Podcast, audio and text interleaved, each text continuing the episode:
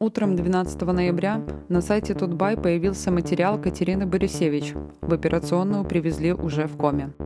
В нем свидетели конфликта на площади перемен рассказывают, как произошла потасовка. Медики больницы скорой помощи сообщают о критическом состоянии молодого человека. Приводятся комментарии минской милиции о том, что проводится проверка. С этого момента Катерина на связи с родными Романа. Общается с его двоюродной сестрой Ольгой, которая по решению семьи сообщает информацию прессе. В 8 вечера близкие сообщили журналистке, что Роман умер. Через три минуты новость об этом появилась на сайте под заголовком «Врачи сказали, что шанс выжить один из тысячи». На следующий день Следственный комитет написал, что минчанин был осмотрен медиками, после чего госпитализирован. При первичном осмотре, наряду с телесными повреждениями, у него была диагностирована алкогольная интоксикация. Следом за этим сообщением в телеграм-канале «Белые халаты» было опубликовано фото медицинского документа. В статистической карте выбывшего пациента указано, что этанола в крови 0 промилле. Это значит, что алкогольного опьянения не было. Катерина получила задание от редактора выяснить подлинность этого документа. Меньше чем через час на сайте Тутбай появляется текст «Врач БСМП, двоеточие». У Романа Бондаренко было 0 промилле алкоголя. Вообще ничего не нашли. Катерина родилась в Старых Дорогах 2 апреля. Как сама шутила, были все шансы родиться в День смеха, но не судьба. На старых снимках среди мальчишек можно узнать ее с ободранными коленками и растрепанными волосами. Дома после игр во дворе Катерина рисовала стенгазету под названием «Новости». Еще в школе мама увидела объявление о наборе в международный лингвистический лагерь. В числе девяти школьников Катерина поехала за границу, а через месяц по возвращению местный журналист попросил взять у нее интервью. Для старых дорог это была сенсация. Деревенский ребенок попал в лагерь такого уровня.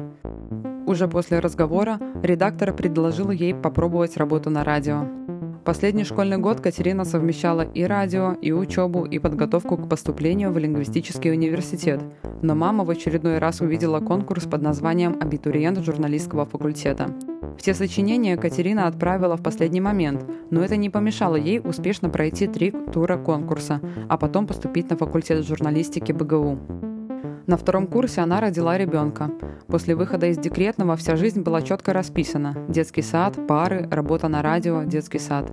На последнем учебном году, когда началось распределение, Катерине удалось убедить комиссию, чтобы ей дали свободный диплом, правда с обещанием, что будет работать по специальности. В то же лето она устроилась на Еврорадио. В одно утро Катерина ехала на работу, когда раздался звонок. «Разворачивайся». Теловики пришли в редакции многих независимых медиа, в том числе Еврорадио. Руководство предложило переехать работать в Варшаву, но Катерина приняла решение остаться в Минске с семьей. Буквально на следующий день она открыла сайт комсомолки и поняла, что это ее следующее место работы. Именно там в ее жизни появилась правоохранительная тематика, которая осталась с ней по сей день. В январе 2017 года Катерина устроилась в интернет-портал Тутбай. Первый месяц было очень сложно. Колоссальная нагрузка, бешеный темп, были даже трудности в навязывании контакта с коллегами.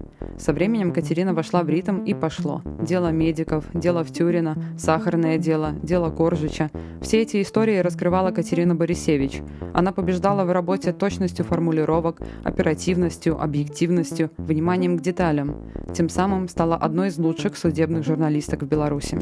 Выехал усиленный наряд милиции, когда они подъехали, как обычно, все разбежались.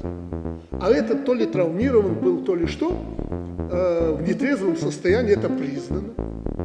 Заключение сегодня представил Следственный комитет. Они выложили это все. Э, он был пьяным. Конечно, его э, взяли э, и повезли в этот отдел. Ему стало плохо по дороге, это как мне доложили.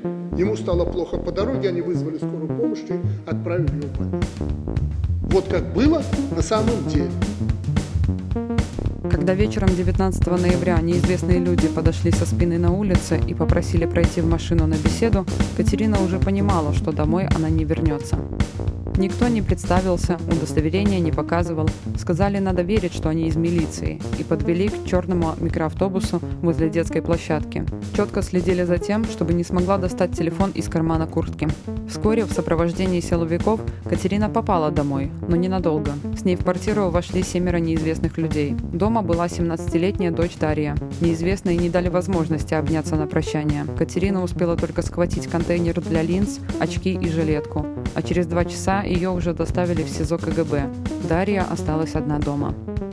Позже Генеральная прокуратура возбудила уголовное дело по факту разглашения врачебной тайны, повлекшего тяжкие последствия, заявив, что Артем Сорокин, якобы поддавшись уговорам Катерины Борисевич, умышленно разгласил сведения о состоянии здоровья Романа Бондаренко и результатах медицинской проверки. Но родственники Романа претензий Катерине и медицинскому персоналу не имели. Я живу на пятнадцатом этаже, поэтому каждый день вижу очень красивые рассветы. Грехами не поделиться. Но какие закаты получаются, когда ты выходишь из какого-нибудь очередного суда и понимаешь, что в таком состоянии домой идти просто не можешь. Поэтому в такие дни у меня проработан маршрут километров на 5-10 через парки, лесочки, речки. Пока дойдешь домой, нервы встанут на место. Конечно, я часто срываюсь. Раньше писала заявление на увольнение, потом брала паузу, переключалась на другие темы.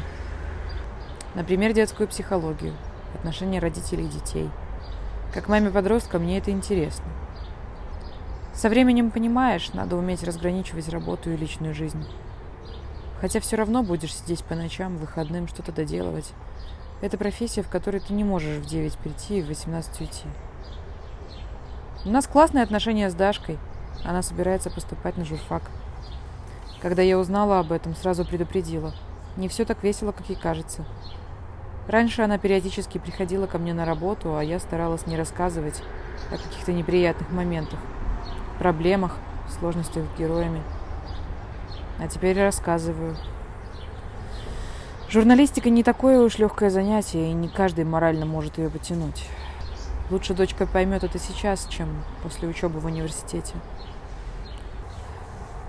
Несколько лет назад было предложение пойти в пресс-службу одного из силовых ведомств.